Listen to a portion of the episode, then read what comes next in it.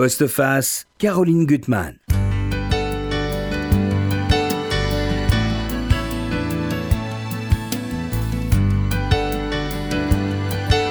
Morte couille, c'est le nouveau cri de guerre que vous allez pouvoir lancer sur les plages cet été, chers auditeurs. Ce jour rond, savoureux et moyenâgeux, attention, revient à plusieurs reprises dans le roman de mon invité. Un roman totalement hors norme, je vous préviens. Irrévérencieux, drôlissime, dénonçant avec une plume trempée dans le vitriol les travers, les laideurs, les hypocrisies de notre époque, enfin tout ce qui finit par nous faire oublier l'essentiel, la beauté du monde, ses richesses et ce qui fonde l'humain. Franz Olivier Gisbert, c'est vous l'auteur de Morte couille. Oui, bonjour.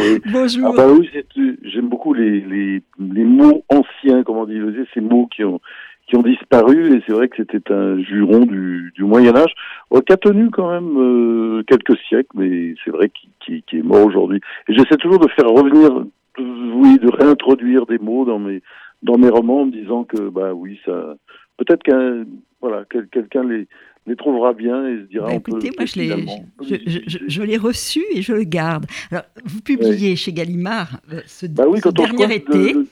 Le, le, doigt dans la porte, pourquoi ne pas dire morte couille à la bah oui, c'est rigolo. C'est mieux. C'est mieux. Bah oui. Alors, ce roman qui est pour moi jubilatoire, je veux dire, c'est vraiment le viatique contre la morosité et le conformisme ambiant, mais il fallait un sacré culot et aussi un sacré talent, à la fois pour l'écrire et pour le publier. Parce que vous, vous dénoncez dans le monde. Au fond, c'est notre monde aujourd'hui avec un curseur un peu plus haut, hein, on va dire ça. Bon, dictature de la bien-pensance, intolérance, interdiction partout. Et heureusement, il y a des respirations dans le livre parce que vous puisez dans les plus grands textes. Euh, vous parlez de la beauté de Marseille. Il y a aussi une histoire d'amour, assez surréaliste, on verra, entre Diane, la narratrice, et un vieil homme, aussi finalement très séduisant. Et puis finalement, les, acheteurs de votre livre, ils ont aussi un, carnet de cuisine à la fin. C'est pas mal. Pour 18 euros, on a des somptueuses recettes. Ah oui, surtout puis la, recette de la soupe aux orties qui est quand même un must. Moi, je fais ça très souvent, euh, bah, surtout l'hiver ou disons jusqu'au printemps. Là maintenant, les orties sont moins bien, un, peu, un petit peu sec et puis les, mais les tiges sont un peu dures, mais c'est, j'aime beaucoup les orties, c'est très très bon. Et la soupe avec euh, plein d'oignons, de d'ail et puis de, de, un peu tout petit peu de pommes de terre, c'est, c'est, ah, un délice, c'est très très bon pour la santé. C'est très bon pour la santé. Alors à côté de moi, parce que vous ne pouvez pas nous voir, vous êtes à Marseille, donc on n'entend que votre voix, donc on le regrette, parce que j'aurais bien aimé que vous soyez à côté de moi, mais tant pis. Bah, ce sera la prochaine fois. La prochaine fois. Donc il y a mon amie Barbara. Euh, qui aime beaucoup faire la cuisine ah et qui est une très bonne lectrice parce qu'elle n'a aucun conformisme. Voilà, niçoise, attention. Hein, attention la guerre. Elle aura quelques petites recettes euh, en concurrence. J'aime beaucoup la cuisine niçoise, j'aime beaucoup.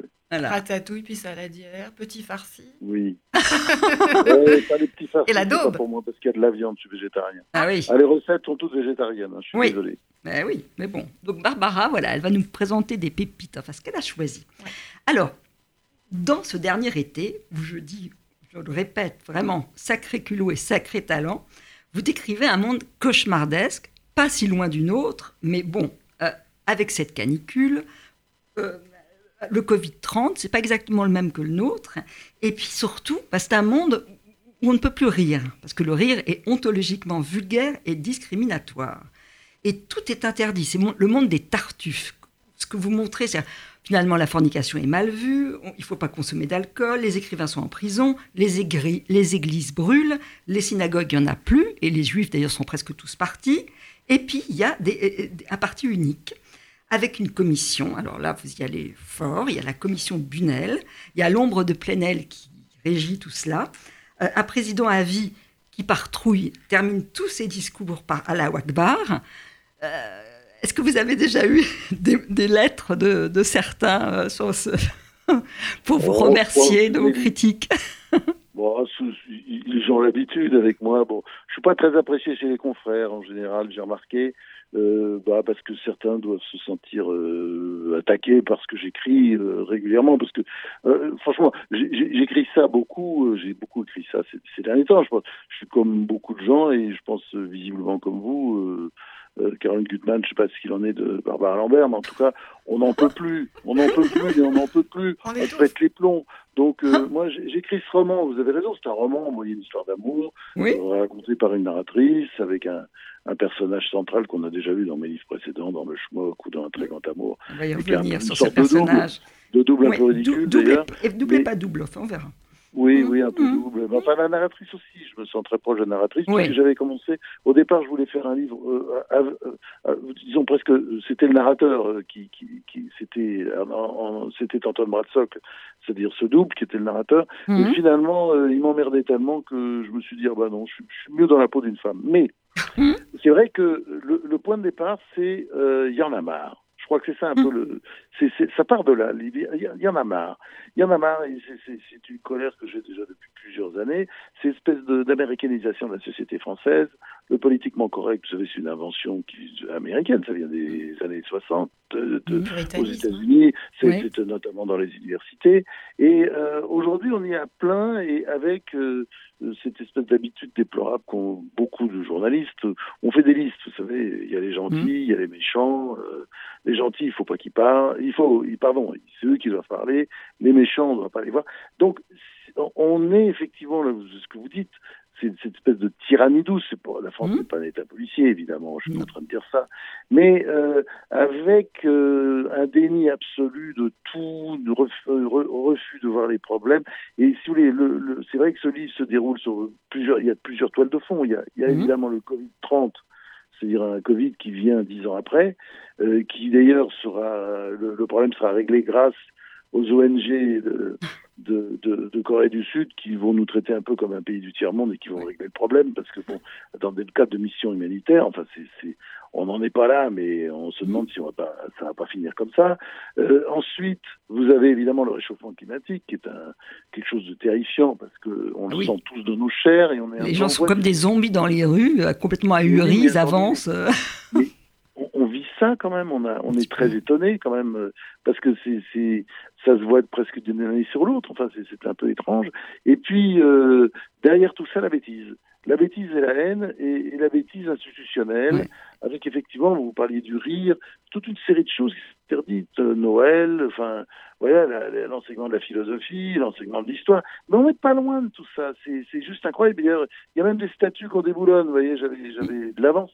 Alors ce livre, j'ai fini en, en janvier, et puis évidemment en, en- mars, là, quand il commence, quand il est parti chez l'imprimeur, je me suis dit oh, non, non, non, je, je vais retarder un peu parce que parce que j'ai voulu évidemment rajouter un peu de Covid. Un peu de Covid, dedans, euh, un petit, un peu de virus. Ah, bien, ah, Alors le virus, c'est très très drôle. générale. Parce que vous avez imaginé le, par- le parti des enragés, euh, parce que bien sûr, avec cette tyrannie, il y a une multiplication de, de sectes, hein, de, de- de gens qui sont des Oui, alors- doctrinaires. Alors Et- attention, hein, vous savez que c'est, le parti des enragés.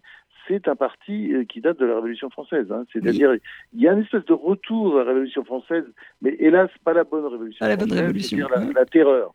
Et la là, ce qui est drôle, c'est qu'ils pensent que le virus est révolutionnaire.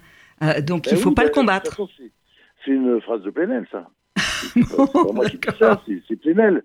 Non, non, mais je l'ai pas inventé. Il a dit euh, c'est un virus révolutionnaire. Il, il semblait s'en réjouir en disant que ça avait fait baisser la bourse. Il trouvait ça formidable. Bon, enfin, lui, Ouais. évidemment, il se prend aussi quelques. Parce Oui. que c'est notre Tartuffe, c'est le, le grand Tartuffe national. Vous voyez, euh, il passe son temps à taper sur les gens euh, qui font de l'argent ou les retraites Attends, il est- chapeau. Et lui-même, avec sa boîte Mediapart, il s'est fait la, la- une très belle retraite chapeau de, de, de millions neuf. euh, Vous voyez. Euh, je- moi, je, ne dis Euh, rien. Avec ses autres collègues, alors ils vont rembourser tout ça, ces copains. Mediapart. Alors, Euh, moi, je lis juste un petit, un, un- un petit passage. Oui. Ces gens qui font le contraire de ce qu'ils disent, de ce qu'ils dénoncent, c'est incroyable. Donc effectivement, euh, Alors, pour montrer un peu votre ton, je donne un exemple. Le Collège international des femmes voilées assurait, par exemple, que les poussées de chaleur étaient provoquées par les excès de stupre sur cette terre. Partisan du port de ceinture de chasteté, il recommandait de réduire le nombre des coïts à 114, c'est-à-dire autant qu'il y a de sourates dans le Coran, sur une période de 23 ans, le temps qu'a mis le prophète, paix et bénédiction de Dieu sur lui, pour écrire le livre sacré. L'Académie universelle des évangéliques était arrivée aux mêmes conclusions et préconisait des remèdes plus radicaux contre la fornication. Et ça continue avec vasectomie, ligature des trompes, pour tout le monde. oui, mais Mais Régalez-vous. reconnaissez qu'on n'en est pas loin. On n'en est pas loin. C'est-à-dire que, vous voyez, moi, moi, je suis croyant. J'ai toujours dit que j'étais croyant. Mais évidemment, le- le- l'invasion du religieux euh, à tous les niveaux dans, dans la société, c'est pas quelque chose qui est acceptable. C'est pas quelque chose qui est acceptable quand, par exemple, on peut pas enseigner. euh, on, on est obligé. Enfin, les, les enseignants ont du mal euh, quand ils enseignent la théorie de l'évolution. Euh, enfin, qui, qui est une théorie, enfin qui, qui Mm. n'est même pas une théorie, parce qu'en réalité on l'appelle comme ça, mais, mais c'est la réalité des choses. Ce n'est pas évidemment cette euh, fantaisie ridicule du créationnisme. C'est pas Mm. Dieu qui a créé l'homme euh, comme ça, tel quel. Euh, l'homme, il a une longue histoire, et d'ailleurs il suffit de voir que voilà, dans nos chromosomes, il y a des, il y a des restes de, de crevettes. Enfin, on vient de la mer, Mm. vraisemblablement. hein. Oui. Et vous parlez bien de la mer d'ailleurs, parce que vos Oui, deux, oui. vos deux Ah, personnages, oui, ils aiment nager. C'est d'ailleurs des gens qui aiment, qui sont, qui savent jouir de la vie. Vos deux personnages. Hein. Bah, Euh, Vous savez, moi, j'ai toujours, c'est peut-être pour ça que je viens à Marseille, mais j'ai toujours un peu en tête cette phrase extraordinaire de- d'Épicure. où Il y a tellement de belles phrases d'Épicure, d'ailleurs, hélas, hein, tout a pratiquement disparu.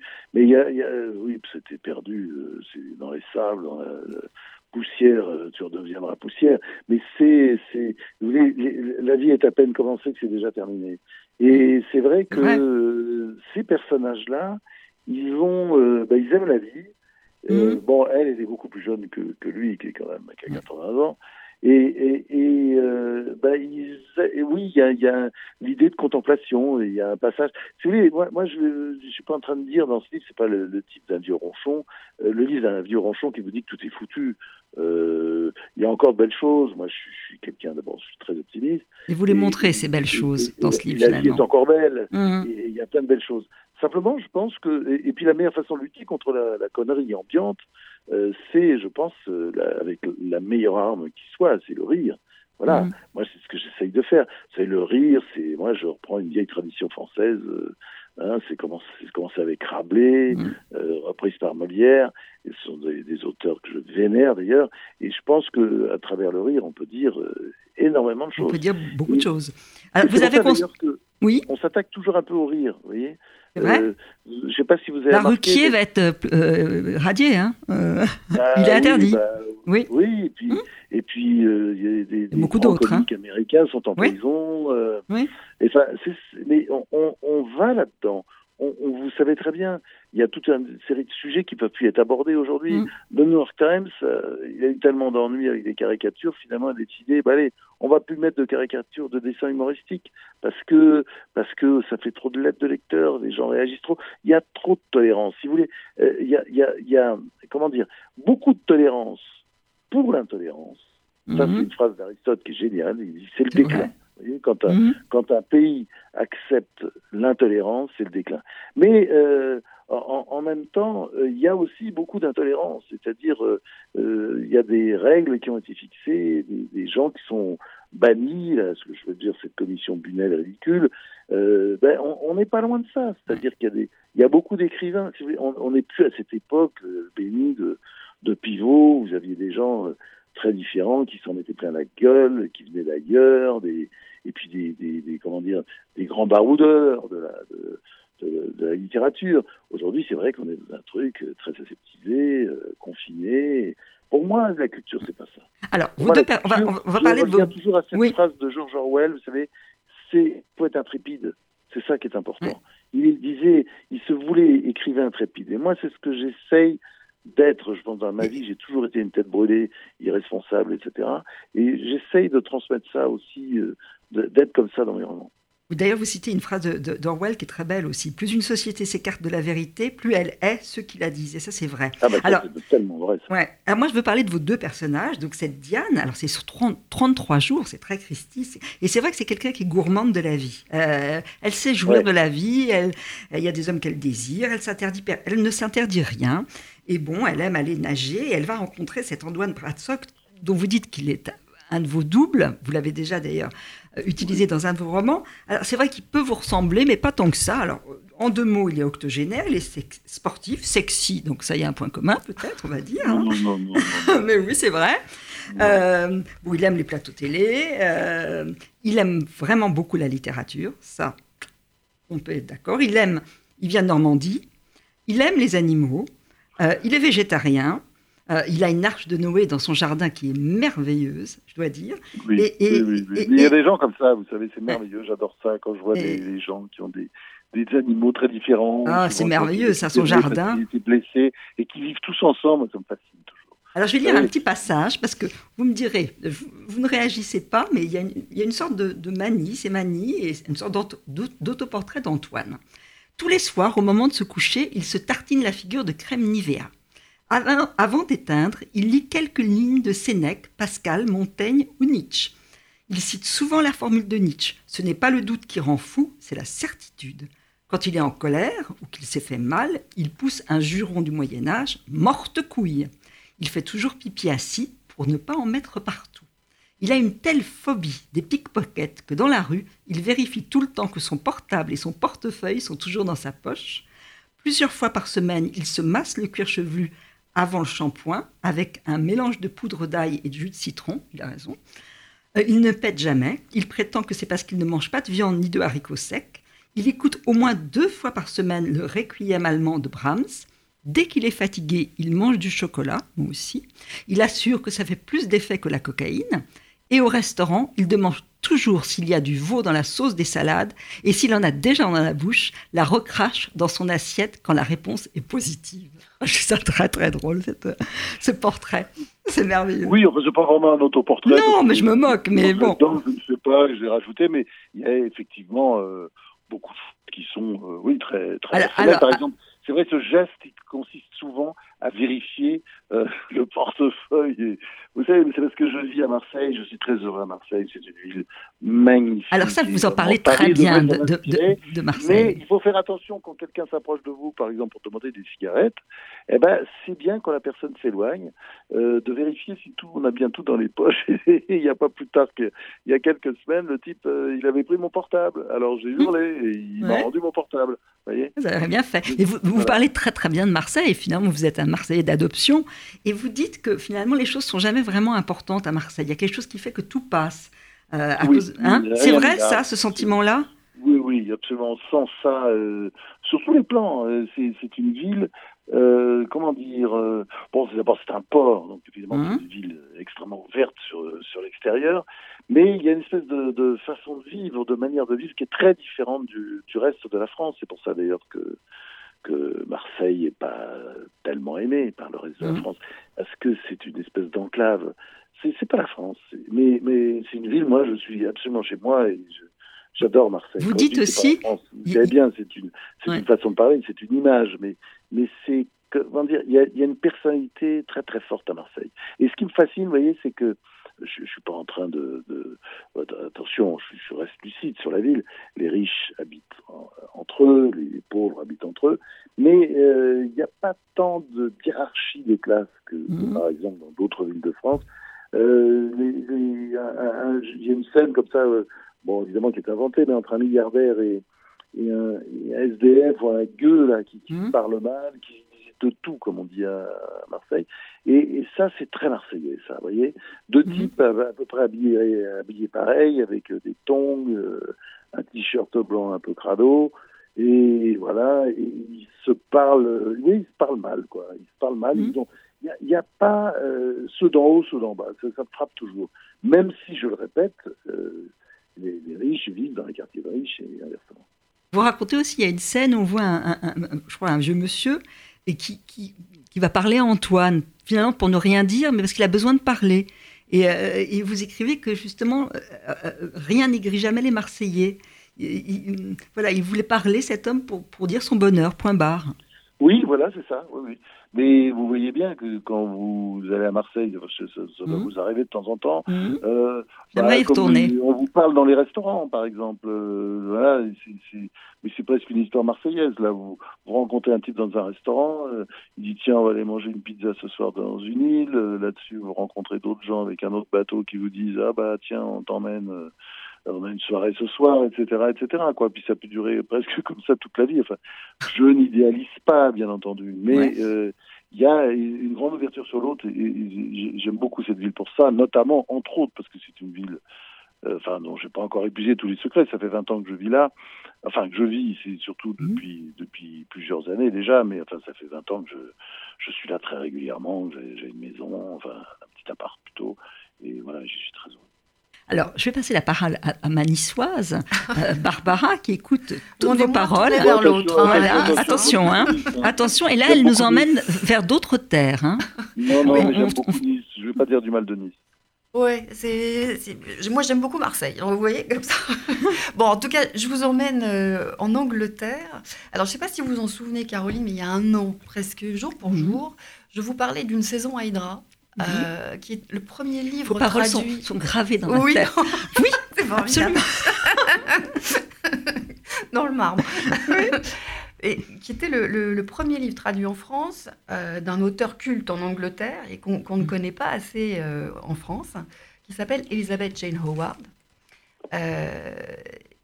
En fait, elle, a, elle, est, elle est née en 1923, elle est morte en 2014, elle s'est mariée trois fois et elle a divorcé trois fois. Et euh, son dernier mari euh, était Kingsley Amis, qui est lui-même le père de Martin Amis. Donc c'est une sacrée bonne femme. Elle a d'ailleurs euh, divorcé pour la première fois euh, parce qu'elle voulait écrire, en fait. hein. Mhm. C'était son, son souhait d'écrire. Et donc l'œuvre qu'il a rendue la plus célèbre est une saga familiale qui s'appelle la saga des Casalets. En Angleterre, tout le monde connaît les Casalets parce que c'est largement inspiré en fait de, de- de la vie de l'enfance d'Elizabeth Jane Howard. Mhm. Euh, en fait, elle a- c- cette saga en quatre volumes a été adaptée en série par la BBC avec notamment euh, Hugh Bonneville qui est Lord Grantham dans dans la série Downton Abbey. Ah. Et si je parle de, Mm. de Downton Abbey, euh, c'est que euh, il y a beaucoup de Downton Abbey dans le premier volume, enfin dans, dans la saga en fait des Casali, des Casalets, dont le premier volume vient justement de sortir au Quai Voltaire, toujours au Quai Mhm. Voltaire, hein, qui qu'on doit remercier de, de- de faire connaître Elizabeth Jane Howard. Euh, il y a beaucoup de, on, peut penser beaucoup à cette, cette série fameuse, mais en même temps c'est c'est beaucoup mieux, c'est incomparablement mieux. Mhm. Euh, alors on est euh, Ça s'appelle Été anglais, hein, été anglais, oui, Mhm. donc au Quai Voltaire, hein, d'Elizabeth Jane Howard. On est à la veille de la Deuxième Guerre mondiale. Euh, alors, les, les Casalets, à la différence des grandes âmes de Downton Abbey, euh, euh, ne sont pas aristocrates. Ils ont, ils ont fait fortune dans le commerce du bois. Euh, ils vivent dans le Sussex, où ils ont un domaine qui s'appelle Home Place, euh, qui, euh, en fait, curieusement, les, les- la domesticité, qui est très, très importante, en fait, les- semble sincèrement attachée euh, en fait, aux maîtres euh, du domaine, qui sont William et, et Kitty. Kitty qu'on appelle la, la duche, hein, pour diminutif de duchesse. Euh, parce qu'il y a une vraie douceur, en fait, dans à Home Place, une, une douceur qui tient à la simplicité, à la bienveillance des, des- des maîtres euh, du logis, des maîtres du domaine, euh, qui tous les étés, en fait, retrouvent euh, toute leur famille, retrouvent euh, leur fille aînée, qui est restée célibataire, qui s'appelle Rachel, leurs trois fils, hein, qui ont des caractères très différents, euh, le dernier étant artiste, et puis il y a les épouses, et puis il y a les enfants, huit petits-enfants, les gouvernantes aussi qui accompagnent tout ça. Donc on retrouve quelque chose de, de Downton Abbey, mais... Mais qu'est-ce qui se passe? Alors, Il y a de l'action quand même. S'il y a de l'action, effectivement, mais euh, l'action, en fait, elle est, elle, est, elle est surtout dans le passage euh, d'un personnage à l'autre. C'est-à-dire qu'on va euh, à la fois être euh, la gouvernante qui euh, s'apprête le matin euh, euh, de, de la journée, de sa journée de congé. On est à la fois le, euh, l'une des belles filles euh, qui est une ancienne ballerine qui a, qui a dû renoncer à Mhm. sa carrière de ballerine pour devenir euh, l'épouse d'Edward euh, qui la trompe. Euh, on est à la fois euh, la petite Clary euh, qui, euh, qui a 7-8 ans, qui est complètement folle amoureuse de son Mhm. père, euh, qui veut être l'unique amour de son père et qui euh, a envie d'assassiner sa belle-mère, qui est une... Il y a quand même des mauvais sentiments, c'est Il y, bien a, il y a plein de mauvais Ah sentiments, oui. on est en Angleterre Voilà. quand même. hein. Ouais. Euh, Il y a aussi le, enfin, on- est aussi le, le petit Neville qui prend son bain avec euh, sa cousine, euh, qui, euh, qui boit l'eau du bain pour épater sa cousine, parce qu'en fait il y a beaucoup, beaucoup de- non, même pas, même, pas, mais drôle. l'épater. Euh, en fait, il y a beaucoup, beaucoup de sensualité dans ce livre. On est en Angleterre, mais énormément de sensualité. on pourrait dire en fait que c'est ce qui, qui, distingue Elizabeth Jane Howard de, Virginia Woolf. alors, la comparaison peut paraître énorme, mais en fait, elle ne l'est pas tant que ça. Parce qu'on pourrait dire qu'Elisabeth, parce que ça, il faut, faut vraiment pas, pas négliger l'importance de cette auteure. Elle, euh, on est un peu. Vous vous souvenez de Mrs. Dalloway où on passe d'un personnage à un autre, de Septimus à Clarissa, en passant par la petite euh, femme, les petites épouses italiennes. Euh, c'est ça, mais avec une quantité de personnages qui appartiennent à des, classes sociales différentes, qui ont des sexes différents. les femmes parlent beaucoup. On, on, voit beaucoup les choses à travers les yeux des femmes. Euh, et on sent bien à travers ces femmes qu'il y a quelque chose qui est sur le point de, de germer, quelque chose qui est sur le point de changer de manière irrévocable, pas seulement parce qu'on est à, la veille de la, de la guerre. Vous me le, vous me le passerez, je, verrai si c'est proche de Virginia Woolf.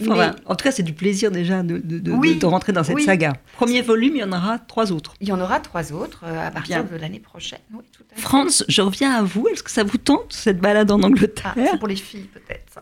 Ah bah oui, moi j'aime la j'aime la vieille Angleterre, l'Angleterre d'avant. J'aime aussi l'Angleterre d'aujourd'hui. Enfin, moi j'ai toujours j'ai toujours été très attiré par la par la Grande-Bretagne et oui.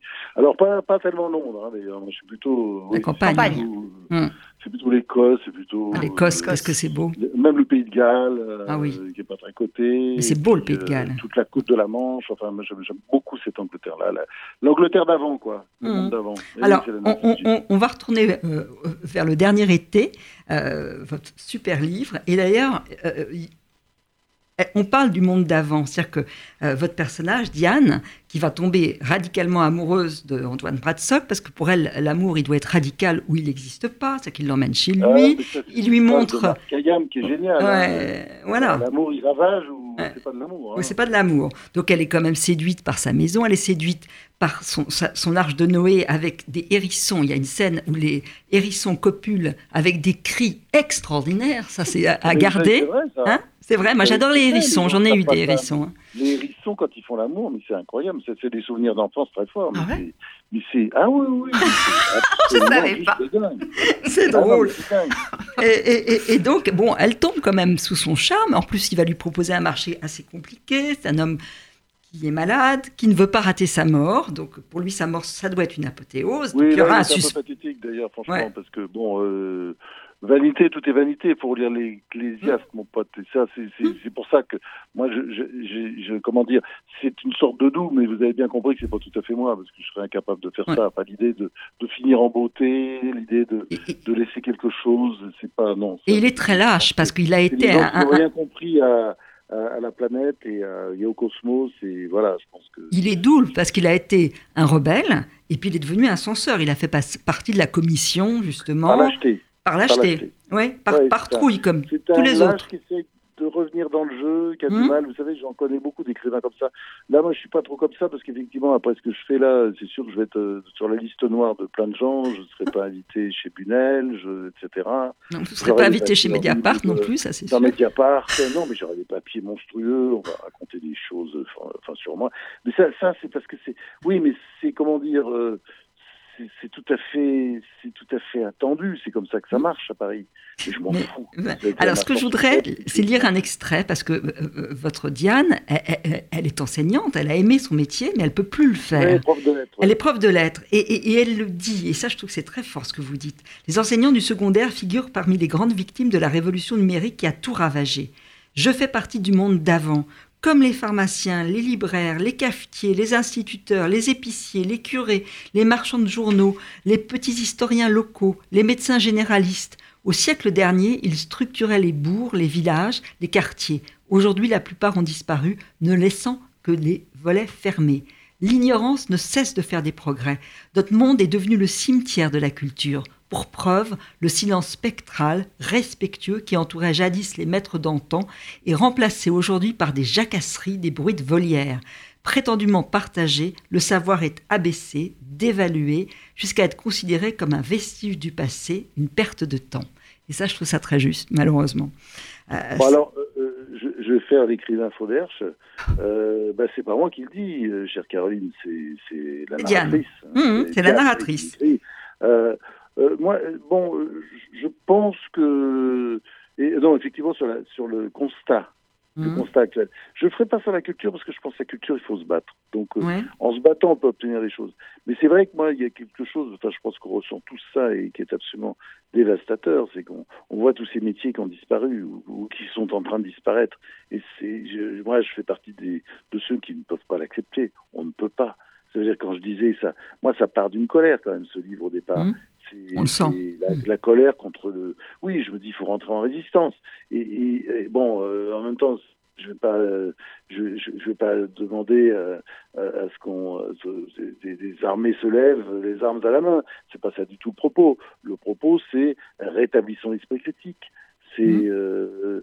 c'est rétablissons le rire aussi, parce que le, le, le, le rire a une, a une vraie force euh, destructrice par, Ouais. par, par Et, à- critique, et, et- oui. Oui, non, mais surtout l'esprit critique. Vous voyez bien d'ailleurs dans, dans, dans le livre, à un moment donné, vous avez bon, des petites nouvelles comme ça qui tombent et qui sont toujours horribles, notamment Terrible, sur le problème de l'éducation nationale qu'on mélange avec je sais pas quoi, d'ailleurs un culte, je crois, qu'il a aussi Mhm. le ministre des cultes et de l'éducation nationale. Et euh, brusquement, ce ministre, bah, il décide aussi, oui, oui, on va supprimer l'histoire, on va supprimer la philo, on supprime tout ça. On supprime tout ce qui... On Mm. supprime tout ce qui rend l'esprit critique. Mais vous savez, euh, l'histoire, on n'en est pas loin, parce que bon, je disais tout à l'heure qu'il y avait une statue qui était déboulonnée dans le, dans le roman, mais, mais bon, mais c'était que tout ça a été écrit il y a, un an. Mais, mais vous avez euh, aussi l'idée d'effacer l'histoire, de zapper, vous voyez. par exemple, quand, quand on déboulonne des grandes figures, euh, bah, les imbéciles qui ont voulu déboulonner De Gaulle, euh, et, et même Colbert, Colbert, ça se discute. Le Code Noir, euh, Mm. c'est pas forcément lui qui l'a écrit, on ne sait pas. De toute façon, il est là, et c'est l'occasion aussi de, de parler du Code Noir. Moi, je me souviens de euh, Quand j'étais à l'école, Jules Ferry, il y avait des tas de Jules, il y avait des tas de rue Jules Ferry, de place Jules Ferry. J'ai fait mes études de, de garçon comme ça à Elbeuf en Normandie, et je me souviens, les, les profs, ils, ils nous racontaient les colonies, le colonialisme de, de Jules Ferry. Vous voyez, c'est pour ça, l'histoire était une matière fondamentale. Ouais. Et, et la- la- la- Pour la façon- réfléchir et reconstruire. La façon d'éliminer les statuts, de, de vouloir faire table rase, de changer les noms de rue, bah c'est oui, c'est un, c'est encore un pas de plus vers l'acculturation et L'acculturation. Alors vous montrez aussi le règne de la délation. Il y a une scène terrible où on voit un, un musulman et c'est dans sa vie privée quelqu'un de proche qui va, qui va le dénoncer parce qu'il dit que finalement il n'aime pas Mahomet. Bon, et, et- et on voit que chacun est là pour dénoncer son voisin. euh, ce qui est terrible, il y a aussi, vous parlez bien sûr du, de la question des vieux, euh, comment on veut les ostraciser. Les... Alors là, il y a un grand projet euh, pour mettre les seniors, comme on dit, parqués sur des Ah oui, îles. ça c'était fait avant le Covid, mais c'est vrai que euh, ça, oui, pour mettre les seniors dans des sortes d'îles artificielles, euh, comme ça, on pourrait les voir une fois par an. Mais on va finir comme ça. Si on... Non, mais je pense qu'il faut, euh, il faut mettre là, c'est le sens du livre. Alors vous avez bien vu, euh, bon, c'est une histoire avec des rebondissements. euh, Il y, a, il y a un Oui. début, il y a une fin. Il y a, Il y a oui, longtemps une il y a- espèce de toile de fond, et cette toile de fond, il faut la déchirer. C'est ça, le, Mm. c'est- pour ça que j'ai écrit ce livre. Il faut déchirer ça. On peut pas continuer comme ça. On peut pas se laisser faire. C'est vraiment, euh, oui, ressaisissons-nous et puis surtout, euh, n'ayons pas peur. Je, je- moi, ce qui me fa- fascine, c'est la peur d'ailleurs. Le, le- Antoine Bradsock, le personnage principal, on voit bien que c'est quelqu'un qui a, qui a peur. Il a peur. Il a, il, il a peur de sortir du jeu. Il, a peur d'être l'objet d'une fatwa, mais il l'est quand même. De toute façon, Il l'est quand même. Et en même temps, au fond, cette laideur que vous montrez, c'est une façon aussi de révéler les choses belles. Il y a, il y a, pas, il y a des- un passage très beau sur toutes les tomates. Comment on peut aimer les tomates, leur, leur variété, leur beauté. Leur...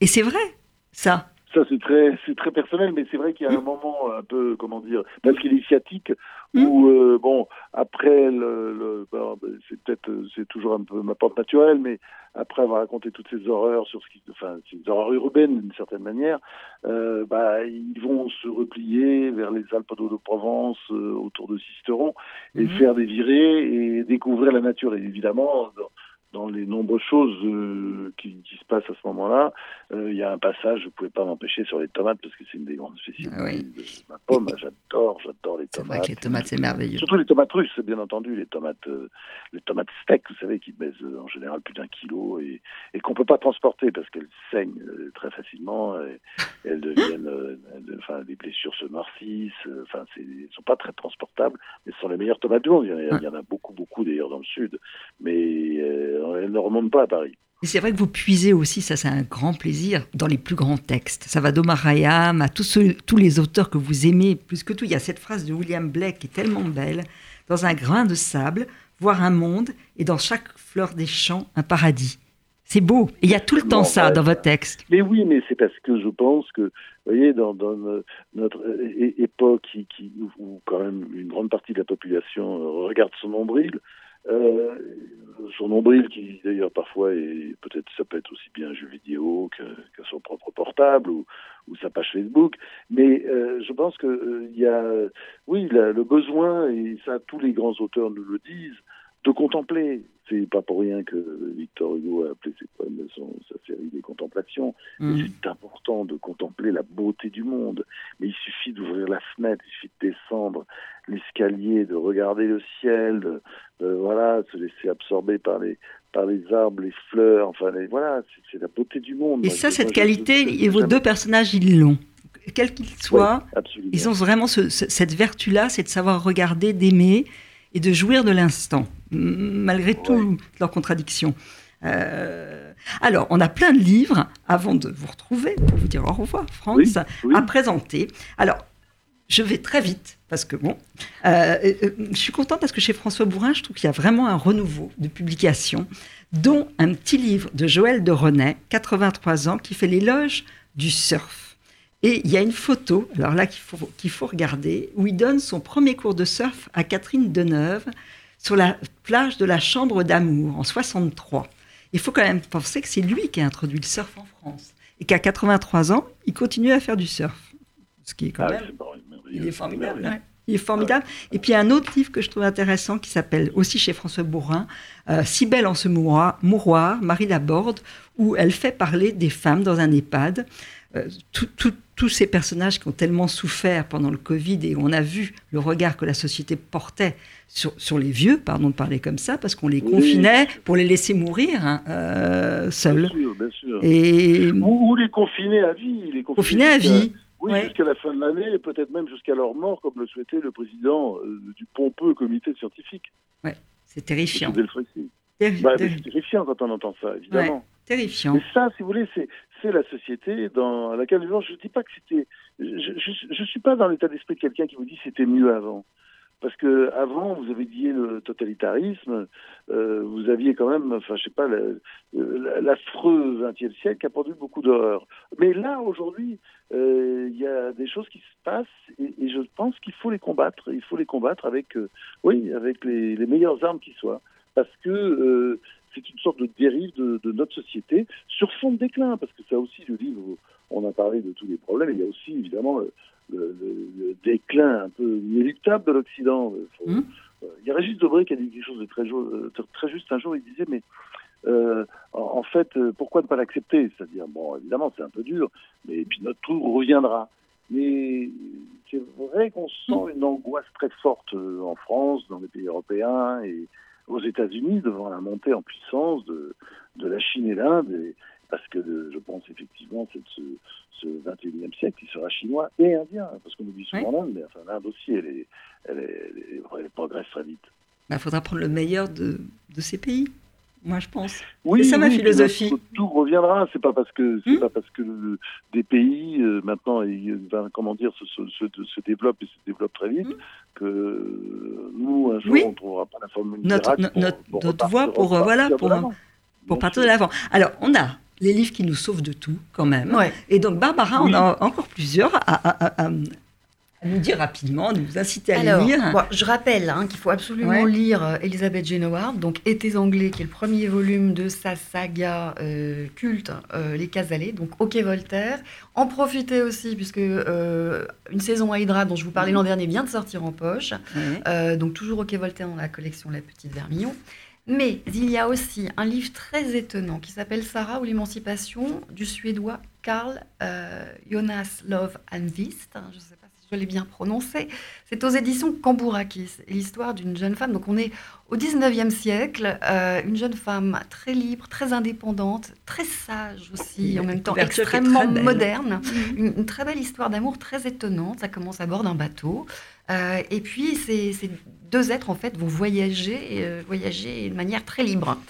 Et puis Euh, cette petite collection. alors, la petite collection- d'en supprimer parce que Ah nous n'arriverons on pas. va, on va- alors, il y a Maison quand même. Quand, euh, Maison de Patrick Avran, du psychanalyste Patrick Avran, qui est un essai sur euh, l'inconscient des maisons, euh, comment on habite les maisons, comment les maisons sont habitées. Donc ça, c'est au PUF.